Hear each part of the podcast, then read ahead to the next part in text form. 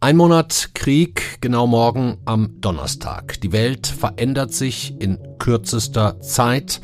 Sicher geglaubtes ist nicht mehr sicher. Wir wollen heute eine erste Zwischenbilanz ziehen. Welche Veränderungen sind schon geschehen in der Ukraine, in Russland? Für die gesamte Welt, für Europa und für Deutschland. Wir schalten mehrfach in die Ukraine, sprechen mit Menschen im Krieg und auf der Flucht und lassen uns das alles einordnen, um es besser zu verstehen. Herzlich willkommen beim FAZ-Podcast für Deutschland. Heute ist Mittwoch, der 23. März. Ich bin Andreas Krobock. Gut, dass Sie dabei sind. Es steht außer Frage, dass dieser Krieg auch uns berührt, dass auch wir Waffen liefern, Mitgefühl zeigen, Flüchtlinge aufnehmen, teilweise in den eigenen Wohnungen privat, dass auch wir die Sanktionen schon im Geldbeutel spüren und einen Preis für diesen neuen großen Ost-West-Konflikt bezahlen. Darüber und die Haltung der deutschen Politik und Gesellschaft reden wir später auch noch. Aber es steht eben genauso außer Frage, dass 44 Millionen Ukrainer bei weitem am meisten betroffen sind. Das Opfer von Putins Angriffskrieg.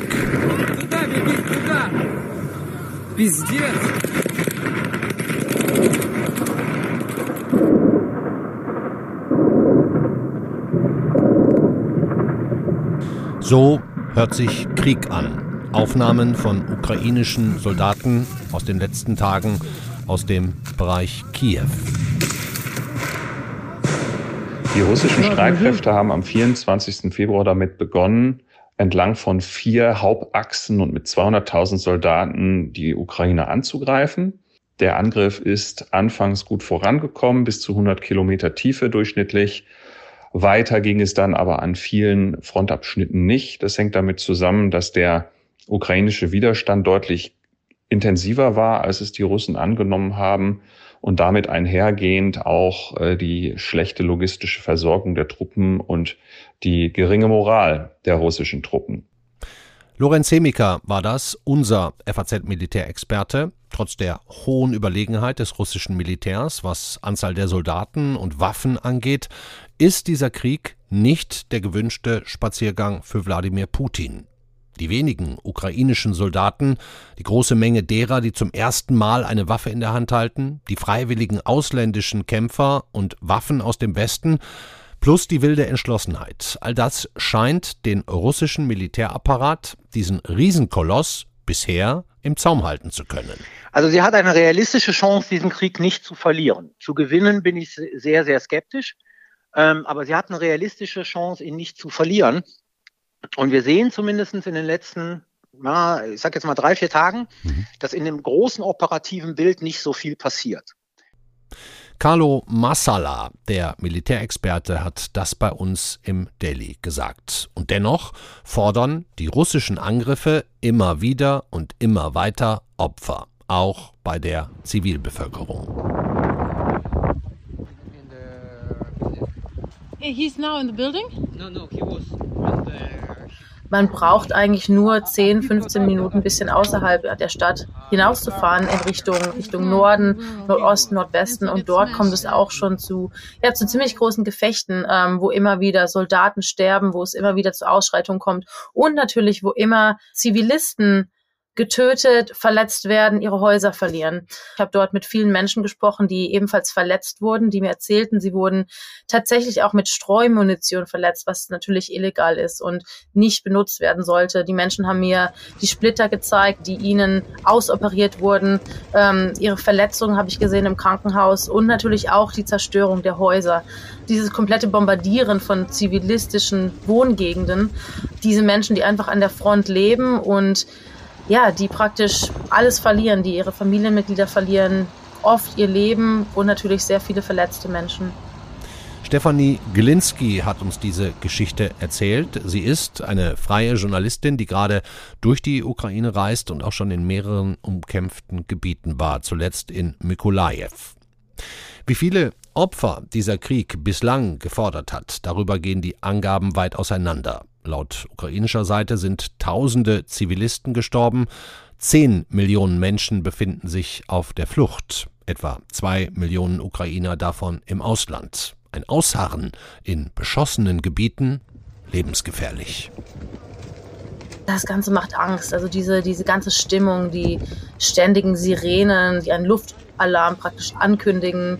Dann hört man oft Wohngegenden, die beschossen werden. Man hört selber die Explosionen. Man hört auch natürlich die Abwehr von der ukrainischen Armee. Man hört Flugzeuge am Himmel. Zum Teil sieht man auch diese, ähm, die russischen, die Flugzeuge, diese, die Kampfjets. Und dieser wahnsinnig unberechenbare Krieg. Es ist natürlich sehr, ja, es ist beängstigend für, für alle Menschen. Die meisten der 10 Millionen ukrainischen Flüchtlinge bleiben im eigenen Land. Viele aus dem Osten packen ihre wichtigsten Habseligkeiten zusammen und machen sich schnellstmöglich auf in die Westukraine. Putin schießt inzwischen auch auf sie, die russischsprachigen Ukrainer, die er eigentlich befreien wollte. Er bombardiert jetzt äh, hauptsächlich die Städte im Osten, die russischsprachig sind. Äh, und jetzt glaube ich, das ist auch für sie eine riesige Überraschung und Enttäuschung, dass der, der sie verteidigen wollte, sie jetzt bombardiert. Das war der ukrainische Literaturwissenschaftler Pedro Rychlo aus der südwestukrainischen Stadt Tschernowitz. Dort wird noch nicht geschossen, aber es kommen jeden Tag mehr Flüchtlinge an, vor allem russischsprachige Ukrainer. Putin hat Menschen, die vorher vielleicht national indifferent waren oder sich vielleicht sogar gar nicht unbedingt äh, zur Ukraine hingezogen haben, jetzt äh, sagen zu Ukrainern gebombt. Denn die Leute, die in, in Kiew oder Mariupol ähm, oder äh, in anderen Städten, die schlimm mitgenommen wurden, jetzt unter russischem Raketenbeschuss leiden, die äh, vergessen natürlich nicht über Nacht ihre russische Muttersprache, aber die sehen schon ziemlich deutlich, äh, wo sie sich politisch orientieren und wo nicht. Und das ist gewiss nicht Russland. Also in gewissermaßen ist das eine große Entrussifizierungskampagne auch kultureller Art, die, die da gerade stattfindet durch Putins Bomben. Auch unser FAZ-Korrespondent Michael Martens, den Sie gerade gehört haben, befindet sich gerade in Tschernowitz und verbringt dort viel Zeit mit Fremden in Luftschutzbunkern, wenn der Alarm erklingt.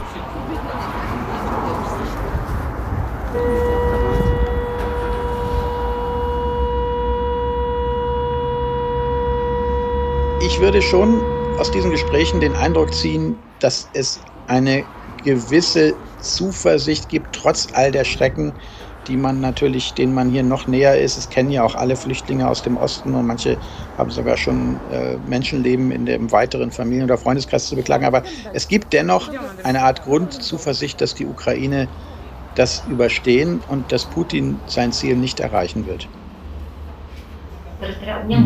сейчас в территориальной обороне здесь, и их сейчас отправляют на следующей неделе под Киев.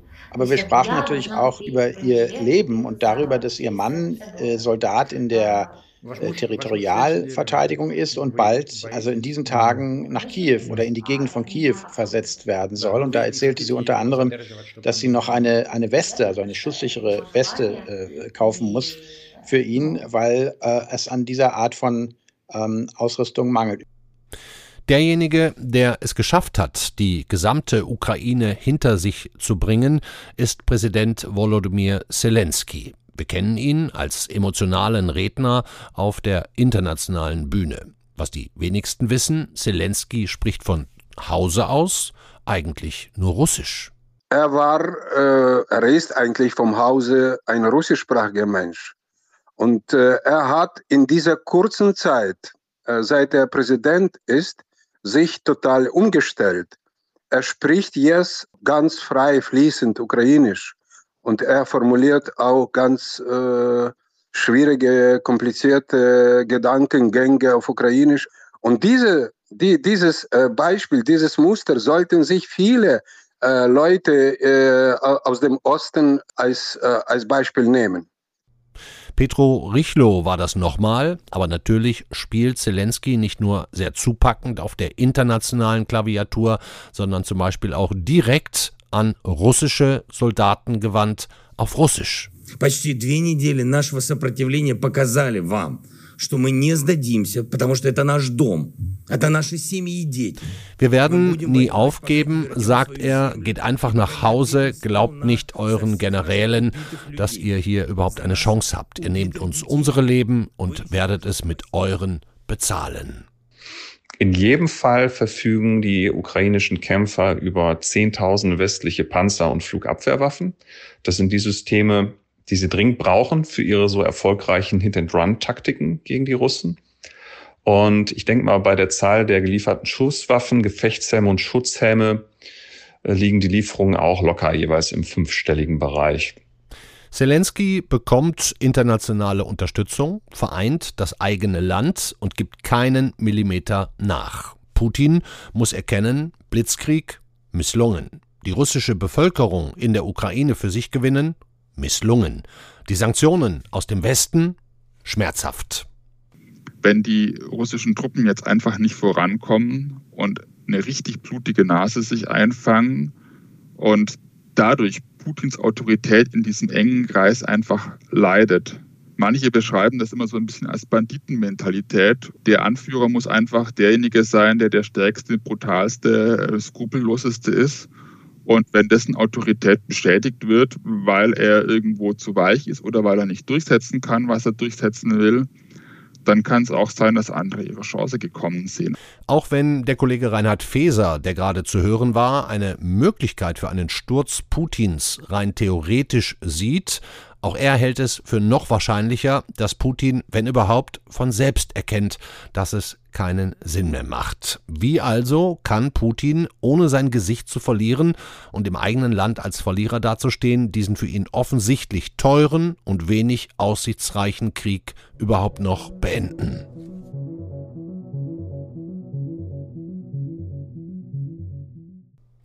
Ich nehme mir jetzt einen Gesprächspartner dazu und schalte nach Berlin zu unserem Büroleiter dort. Freue mich. Hallo, Eckhard Lose. Hallo Andreas, grüß dich. Eckart, bevor wir über Deutschland sprechen, ich habe ja gerade die offene Frage in den Raum gestellt, ob Putin, der ja nun aktuell überhaupt nicht vorwärts kommt, mit keinem seiner Ziele, nicht langsam sehr gut beraten wäre, irgendeine Friedenslösung zu finden oder anzunehmen. Wie denkst du darüber? Das ist ja, und da sind wir ein klein bisschen doch äh, bei Deutschland, das ist ja, glaube ich, das Ziel der Gespräche, die der Kanzler oder auch der französische Präsident Macron in unglaublicher Dichte immer noch mit Putin führen, hm. um herauszufinden, ob es da irgendetwas gibt, ähm, auf das er sich so einlassen könnte, dass er überhaupt bereit wäre, erstmal einen Waffenstillstand einzugehen und dann vielleicht sogar tatsächlich diesen Krieg zu beenden. Ähm, das muss natürlich etwas sein, wo Putin zumindest seinen eigenen Leuten erzählen kann, ich habe mehr erreicht, als wir vorher hatten. Denn mhm. ansonsten wären die vielen toten, ja auch russischen Soldaten, toten russischen Soldaten, schwer zu erklären. Sein Vorteil, Putins Vorteil ist natürlich, dass ähm, doch noch weite Teile ähm, der russischen Gesellschaft äh, so fixiert sind auf das, was, was sozusagen der Staatsfunk sagt, was Putin sagt, was die gelenkten Medien sagen, dass er sich nicht so erklären muss, wie er das in einer freiheitlichen Gesellschaft tun müsste wo man hört zumindest, dass Zelensky ähm, nicht eingegangen ist auf ein angebliches Angebot. Er soll doch die Donbass-Region einfach abgeben. Luhansk, da hat Zelensky wohl gesagt, nee, mache ich nicht. Äh, das, das schien ja schon so ein Entgegenkommen von Putin zu sein, der ja gar nicht mehr gefordert hat Ost- und West-Ukraine-Teilung, sondern nur noch in Anführungszeichen, natürlich ist das immer noch sehr viel, diese, diese Regionen, aber Zelensky scheint es gar nicht zu wollen. Im Moment wirkt er ja nicht so wie jemand, der völlig hoffnungslos verzweifelt äh, in seinem Bunker sitzt und sagt, ähm, wir kämpfen jetzt bis letzten Patrone, sondern das klingt ja in den letzten Tagen etwas anders, was wir hören. Selbstbewusster. Ja. Problem ist natürlich selbstbewusster und ähm, selbst wenn er mit, mit Überlegungen mit einer neutralen Ukraine und so weiter, ähm, wenn er diese Überlegungen hat, da bereit ist, wird er natürlich mit Gebietsabtretungen wahnsinnig vorsichtig sein. Hm. Äh, denn das wäre dann ja schon ein, auch, auch ein deutlicher Erfolg Putins. Hm. Wir haben ja heute den großen Titel wie ein Monat Krieg die Welt verändert, gewählt, dass die Ukraine verändert. Klar, haben wir auch gerade ausführlich zu Beginn der Sendung gehört. Verändert es denn auch das ganze große geopolitische Machtgefüge auf der Welt? Also erst einmal ist das natürlich, wenn wir die Balkankriege 98, 99, Kosovo-Krieg mal ähm, ausklammern, weil das etwas anders war, ähm, ist das natürlich für Europa ist das Gefüge und sind die Gewissheiten durcheinander geraten. Ein echter, der Versuch eines echten Eroberungskrieges, also Landnahme, ein Nachbarland wird überfallen und erobert, mhm. das haben wir ja nicht mehr gehabt in den letzten 80 Jahren. Da ist eine Gewissheit weg. Da ist also einer, mit dem wir seit Jahrzehnten Politik machen, der schon vor dem Bundestag gesprochen hat, mit dem wir Geschäfte machen und so mhm. weiter und so weiter. Und der bricht plötzlich alle Regeln. Ähm, was heißt plötzlich? 2014 hat er es ja auf der Krim schon angekündigt. Hätte man ja auch reagieren können ähm, damals schon, ja. Hätte man schärfer reagieren können. Heute wissen wir, müssen. Mhm. Aber gut, ähm, das ist nicht geschehen. So, das verändert das Ganze natürlich schon. Ähm, es könnte passieren, dass Finnland und Schweden NATO-Mitglieder werden, was sie jahrzehntelang nicht wollten. Mhm. Äh, das wären natürlich alles Sachen, äh, die würden in die andere Richtung die, die Machtverhältnisse verschieben, wenn es so käme. Hm. Ich würde jetzt mit dir gerne noch die Kurve kriegen und auf Deutschland schauen. Ich finde, die Hilfsbereitschaft der Menschen hier ist großartig. Ne? Viele nehmen Flüchtlinge zu Hause ja. auf, auch bei sich privat. Ja. Viele sind auch im Moment bereit, zumindest mal vorübergehend, einen, ja, ich sag mal, Preis dafür zu bezahlen, dass wir Sanktionen erlassen. Einen Preis bei Öl und Gas und einer Tankstelle. Ähm, und da haben wir auch ein paar Leute jüngst befragt. Deshalb bin ich bereit dazu, mehr Gas zu bezahlen, mehr Öl zu oder mehr Preise für, den, für das Gas zu bezahlen und mehr für den Öl, für den Ölpreis, weil wir natürlich, wir können uns das leisten, das ist vollkommen in Ordnung, aber das ist eben das, was äh, gemacht werden muss, um dem Ganzen vielleicht irgendwann auch ein Ende zu setzen. Viele werden nicht mehr so oft fahren können, aber wir leben immer noch in einem Paradies und sollten nicht äh, und sollten uns immer vergewärtigen, dass die anderen Leute, die jetzt zu Millionen fliehen müssen und alles verloren haben, ein weit, weit schlimmeres Los getroffen haben als wir. Die Deutschen schlagen sich da gerade sehr hilfsbereit. Macht denn die neue Bundesregierung in diesem Krieg einen ähnlich hilfsbereiten Eindruck auf dich, Eckart? Wir haben da ja ein, sozusagen zwei äh, Ausschläge, von denen der eine ganz extrem ist, nämlich äh, die berühmte Regierungs, inzwischen berühmte Regierungserklärung von ähm, Olaf Scholz an einem Sonntag Ende Februar, mhm. als er Dinge verkündet hat, die wahrscheinlich er selbst zwei Tage vorher noch für unmöglich gehalten hätte. Ähm, also Waffenlieferungen in nicht in ein Krisen, sondern in ein Kriegsgebiet, in einen aktuellen heißen Krieg hinein. Ähm, dann nicht irgendwie kleinliche Verhandlungen über den Verteidigungsetat, sondern ein Sondervermögen von 100 Milliarden Euro. Aber ein bisschen äh, stellen wir dann fest, zum Beispiel heute in der Bundestagsdebatte, die ersten Generalaussprache über den Kanzleretat, früher wurde das Elefantenrunde genannt, heute Morgen im Bundestag, als man doch sagen muss, da ging es mehrere Stunden lang wieder sehr, sehr kleinteilig in die parteipolitischen Grabenkämpfe rein, unter welchen Bedingungen nun die Opposition mitmacht bei, dem, bei der Zustimmung zum Sondervermögen. Hm. Da behagte man sich mit Fehlern der Vergangenheit. Also da war die Größe dann doch schon wieder weg. Ich meine, das Parlament, wenn ich dich da jetzt mal unterbrechen darf, das Parlament hat sich ja schon im, im Bundestag nicht unbedingt mit Ruhm bekleckert, als Zelensky geredet hat. Ne? Da gab es ja diese Szene, da, als, als Karin Göring-Eckardt danach fast schon gefühlskalt zum nächsten Tagesordnungspunkt übergegangen ist. Ne? Zelensky hat eigentlich in allen anderen Parlamenten in Europa und auch auf der Welt großen Applaus bekommen, große Rückfragen bekommen. Wir waren da so ein bisschen stisselig, wenn man das mal möglichst freundlich ausdrückt. Und dann, aber du hast gerade die Waffenlieferungen angesprochen. Es gibt ja auch ganz aktuell Probleme, ne? Also die, die Ukraine ruft, wo sind denn eure Waffen? Und äh, weil ich ja weiß, dass das ein kompliziertes Thema ist, habe ich nochmal unseren Rüstungsexperten Lorenz Hemiker kurz gefragt, was denn da mit den deutschen Waffenlieferungen an die Ukraine schiefläuft. Bei den Strehler-Raketen aus NVA-Beständen scheint es Unstimmigkeiten zwischen Kanzleramt und Verteidigungsministerium zu geben. 2700 davon hatte die Bundeswehr noch bis vor kurzem. 500 wurden auch geliefert. Aber warum die 2200, die es noch gibt, nicht geliefert wurden, ist bisher nicht nachvollziehbar. Es gibt Berichte darüber, dass angeblich viele von denen nicht mehr einsatzfähig sind. Jetzt sollen sie aber dennoch geliefert werden. Es bleibt abzuwarten, ob das wirklich passiert und wie lange das noch dauert. Ja, es scheint also noch ein bisschen so unklar zu sein, warum Deutschland da jetzt seine Versprechen nicht einhalten kann. Eckert, ein bisschen peinlich ist es aber auch schon, dass man sagt, hier, das kommt und dann weiß keiner, wo es genau liegt, oder? dass man das nicht hinkriegt, ist schon peinlich. Es ist wirklich so peinlich, wie man auch nicht ein bisschen sich vorbereiten kann auf einen Auftritt von Herrn Zelensky per Video im Bundestag. Ähm, all dieses wirkt noch sehr unsortiert und gleichzeitig schwingt die Botschaft drüber, ähm, ja, wir erkennen schon, da ist was Großes passiert, aber äh, letztendlich hängen wir doch noch sehr fest in unseren oder weiterhin in unseren innenpolitisch, parteipolitischen mhm. äh, Ränkespielen und, und äh, Keilereien. Das, das ist gar nicht zu übersehen. Mhm. Ich finde gerade eine ganz spannende Figur, die in Deutschland auftritt, äh, den ukrainischen Botschafter hier, Andriy Melnik, der bohrt seine Finger in, in deutsche Wunden und zwar sehr tief und gnadenlos, ähm, hat auch die lange Zeit russlandfreundlichen Neigungen, gerade bei den linken Parteien, jetzt rücksichtslos und klar mehrfach benannt. Exemplarisch kann mal mein Kollege Kevin Gremmel eine von Melniks Twitter-Nachrichten vortragen. Halten Sie lieber Ihre linke Klappe, Fabio De Masi und all Ihre Kumpels. Es war und bleibt die Linke, die Kriegsverbrecher Putin und dieses grässliche, aggressive Russland Jahrzehnte hofiert hat. Bis heute. Daher halten Sie lieber die Klappe. Mhm. André Melnik, der haut rein. Ne? Müssen sich denn jetzt die vielen deutschen Russlandfreunde in den Parteien tatsächlich korrigieren?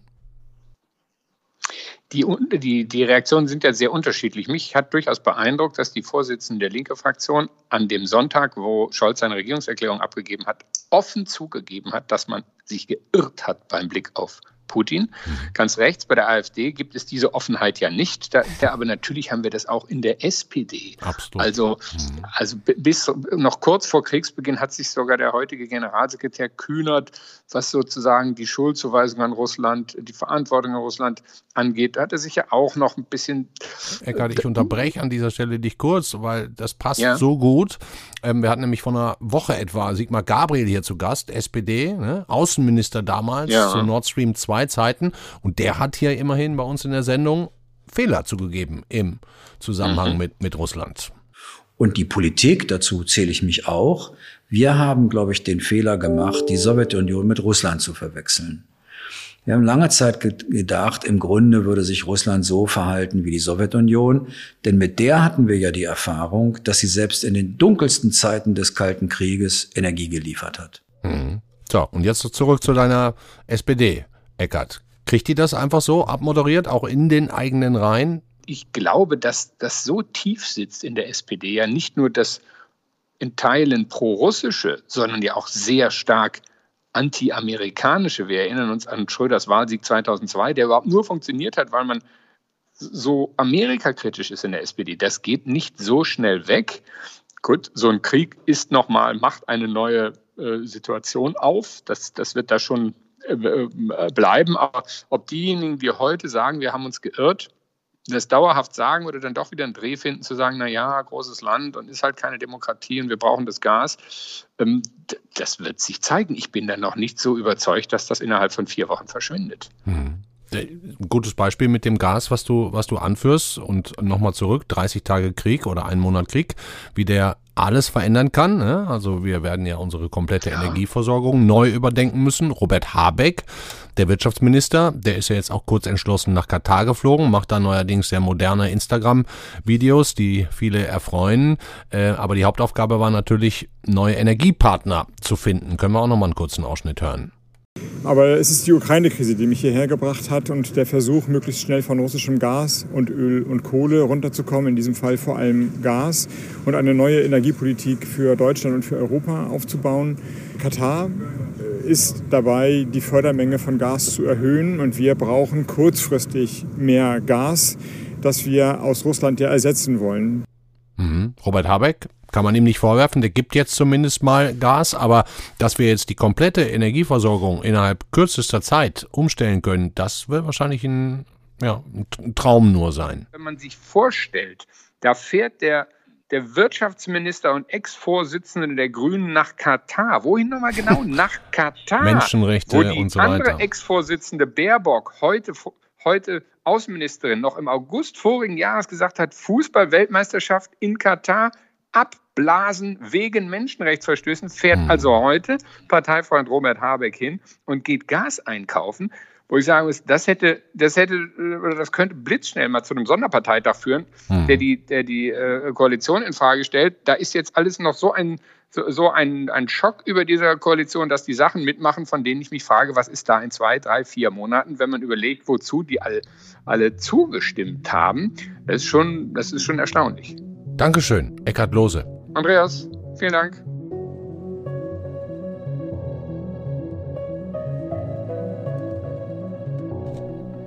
Das war der FAZ-Podcast für Deutschland an diesem Mittwoch, den 23. März. Wir haben versucht, ein paar Antworten auf eine noch viel größere Menge Fragen zu finden. Das wird sich in den nächsten Wochen und Monaten auch noch weiter entwickeln und es wird neue Tendenzen geben. Aber wir leben in einer verrückten Zeit.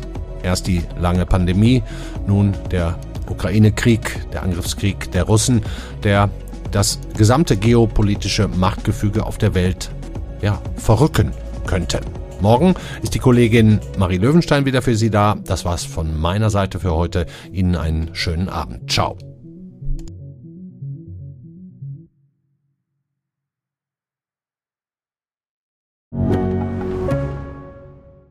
Ich bin Dr. Robin John, Allgemeinarzt in Schönebeck. Das ist 15 Kilometer von Magdeburg entfernt und trotzdem zu weit, um hier Nachwuchs zu finden. Immer mehr Praxen im Salzlandkreis bleiben unbesetzt und Patienten haben lange Wege und noch längere Wartezeiten. Das muss sich ändern. Die besondere Nähe der niedergelassenen Haus- und Fachärzte ist in Gefahr. Was die Gesundheitspolitik jetzt dringend ändern muss, erfahren Sie auf rettetdiepraxen.de.